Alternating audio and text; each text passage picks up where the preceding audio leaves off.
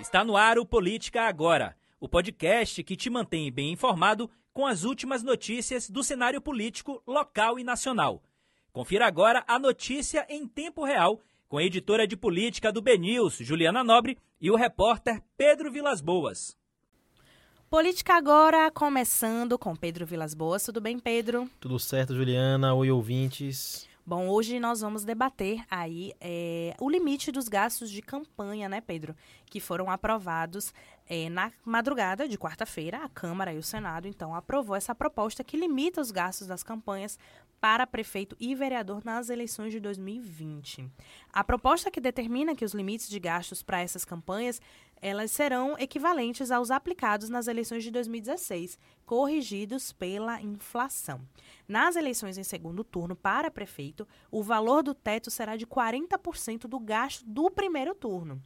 Aí, só que a lei não detalha os valores, mas em 2016 na divulgação de cálculos sobre o teto de gastos, a partir dos dados aí do Tribunal Superior Eleitoral, por exemplo, Salvador teve o limite de despesas de 14,6 milhões. E aí a gente vai saber como é que vai ficar isso aqui, né, Pedro? Isso, Juliana. É, como o assunto é um pouco complexo, a gente chamou Neumar Filho, que é especialista em direito eleitoral, para esclarecer essa história para a gente, porque eles utilizam a tabela de dois, que também foi utilizada em 2016, que foi a das eleições de 2012, só que reajustada pelo IPCA. Então, para entender essa história melhor, vamos ouvir Neumar Filho. Isso, é só para complementar, porque é, está se falando aí, porque o valor de 2012 né, não pode ser aplicado agora, então seria Sim. um valor defasado. Mas vamos entender então com o Neumar Filho.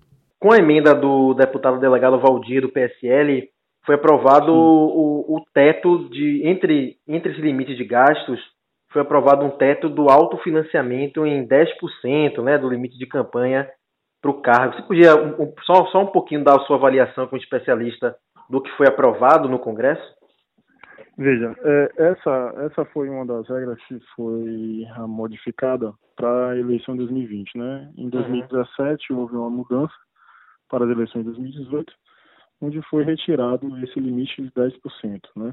E agora volta a valer é, da mesma forma com que aconteceu em 2016. O candidato ele apenas só pode depositar né, na sua, nos seus gastos de campanha, melhor, na sua arrecadação de campanha, 10% daquilo que pretende gastar. Então essa foi uma regra que volta então ao cenário eleitoral que eh, nas eleições de 2018 ela não permaneceu. Fora isso, nós temos regras aprovadas com relação à utilização de fundo eh, de financiamento especial de campanha e também com relação à coligação partidária. Essa que já foi excluída desde 2017, né, para que nas eleições de 2020, nas eleições de vereadores, elas não aconteçam mais nas, nas eleições proporcionais. Né? Então, a partir de agora, não existe mais as coligações para os vereadores.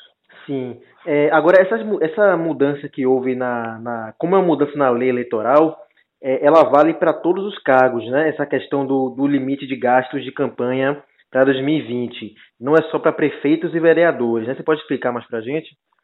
Isso. Na verdade, quando nós estamos em ano véspera de eleição, geralmente o Congresso ele faz algumas modificações nas regras eleitorais. Foi assim em 2015 para as eleições de 2016, também foi assim em 2017 para as eleições de 2018. Então agora que nós estamos em 2019, é o ano véspera das eleições de 2020, o Congresso fez algumas modificações, algumas é, modificações inclusive bem simples, né? Se nós compararmos o que antigamente o Congresso alterava. E, é, com certeza, essas regras elas valem para o processo eleitoral. Né?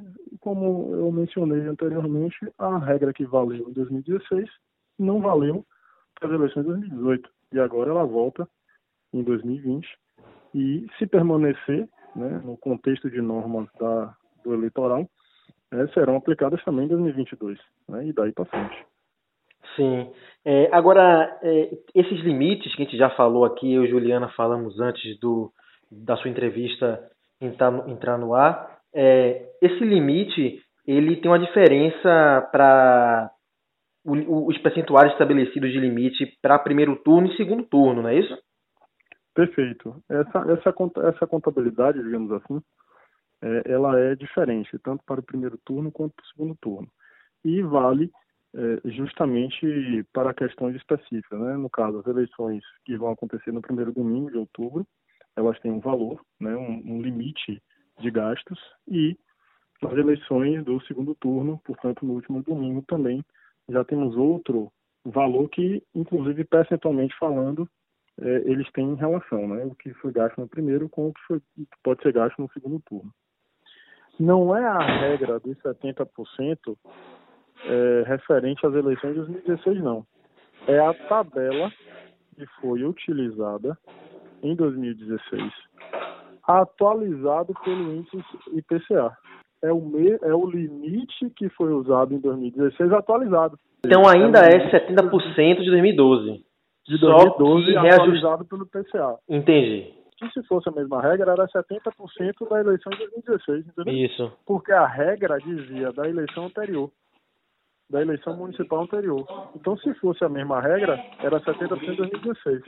Entendi. Mas, na verdade, é o, é o mesmo, é o, é o, equivalente ao limite de 2016 atualizado.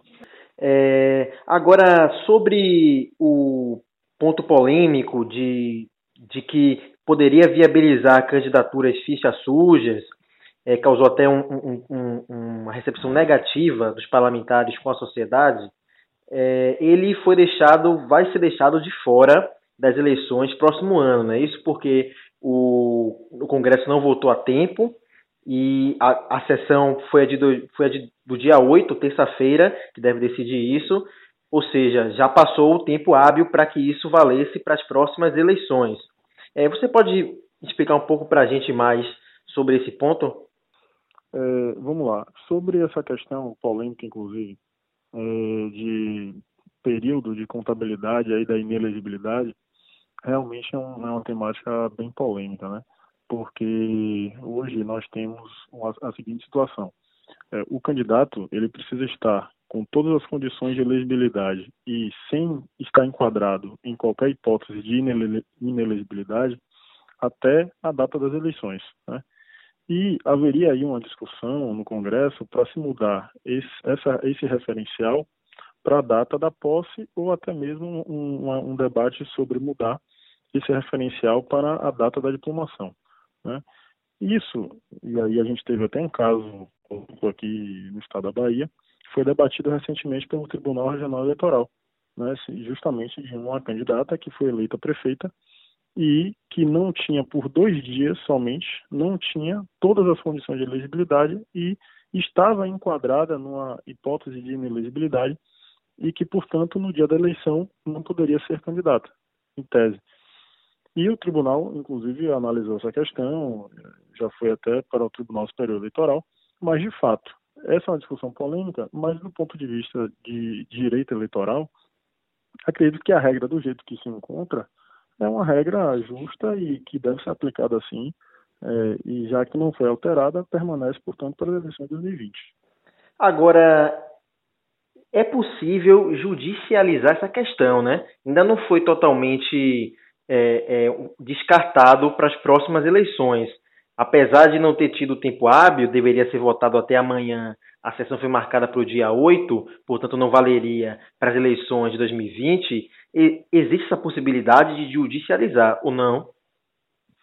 Observe, como o prazo para votação e aprovação final, né, e para começar a ter vigência seria o dia 4 né, é, de outubro, a judicialização nesse caso ela não vai surtir efeito, porque é um, é um dispositivo até constitucional, né? A Constituição Federal normatiza que a mudança das regras para o, as eleições ela tem que ocorrer até um ano antes é, do processo eleitoral, de, de, né, portanto, da data das eleições. Então, é, judicializar, ao meu ver, não vai trazer nenhum benefício, nenhum prejuízo. acredito que não vai, na verdade, surtir efeito para as eleições de 2020. Muito embora essa discussão possa, é, inclusive, passar a data das eleições ou então surtir efeito para 2022, se for o caso. Bom, é isso aí, né, Pedro? E outro ponto importante que vai ficar aí para a próxima semana é a análise do veto do projeto de lei 5029/19, 2019, né, que muda aí as regras eleitorais. Isso. Vamos ficar de olho né, nessa, nessa sessão, na sessão que vai votar esse polêmico veto aí que Neomar conversou com a gente. Inclusive, né, na votação do dia 8 também é, vai ficar aí para a próxima semana a questão do, do fundo eleitoral, né, do valor, né, da mudança de do o aumento proposto de 48% do fundo eleitoral, que passaria então de 1,72 bilhão para 2,54 bilhões. Vamos acompanhar. E a gente fica por aqui e voltamos na próxima semana. Bom fim de semana a todos. Até mais. Tchau, tchau.